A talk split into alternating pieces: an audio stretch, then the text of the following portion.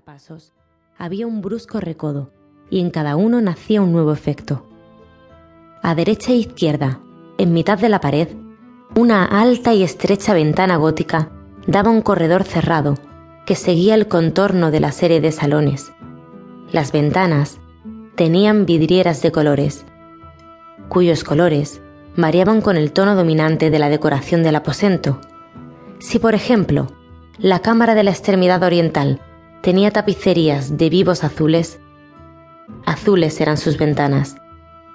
La segunda estancia ostentaba tapicerías y ornamentos púrpuras, y aquí las vidrieras eran purpúreas.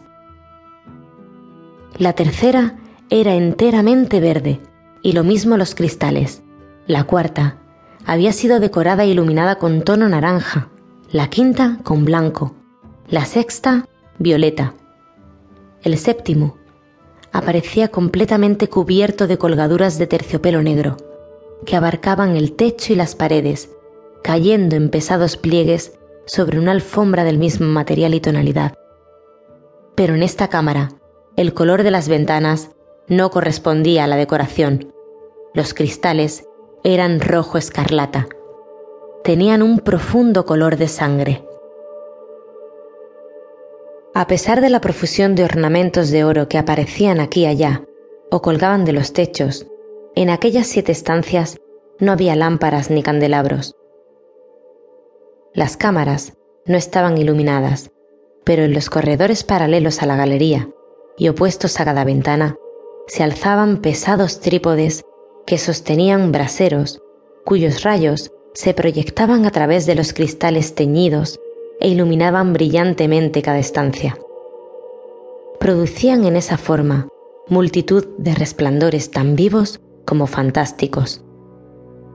Pero en la cámara del poniente, la cámara negra, el fuego que, a través de los cristales de color de sangre, se derramaba sobre las sombrías colgaduras, producía un efecto terriblemente siniestro y daba una coloración tan extraña a las caras de quienes penetraban en ella, que pocos eran lo bastante valientes para poner allí los pies.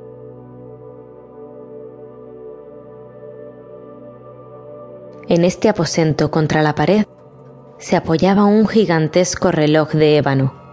Su péndulo se balanceaba con un resonar sordo, pesado, monótono. Y cuando el minutero había completado su circuito y la hora iba a sonar, de las entrañas del bronce del mecanismo nacía un tañido claro y resonante, lleno de música, mas su tono y su énfasis eran tales que a cada hora los músicos de la orquesta se veían obligados a interrumpir momentáneamente su ejecución para escuchar el sonido, y las parejas danzantes cesaban por fuerza sus bailes. Durante un momento, en aquella alegre sociedad reinaba el desconcierto, y, mientras aún resonaban los tañidos del reloj, era posible observar que los más atolondrados palidecían y los de más edad y reflexión se pasaban la mano por la frente, como si se entregaran a una confusa meditación o a un ensueño. Pero apenas los ecos cesaban del todo, las risas nacían en la asamblea, los músicos se miraban entre sí, como sonriendo de su insensata nerviosidad.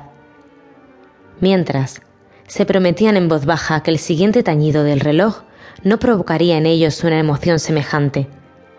Mas al cabo de sesenta minutos, que abarcan 3.600 segundos del tiempo que huye, el reloj daba otra vez la hora y otra vez nacían el desconcierto, el temblor y la meditación.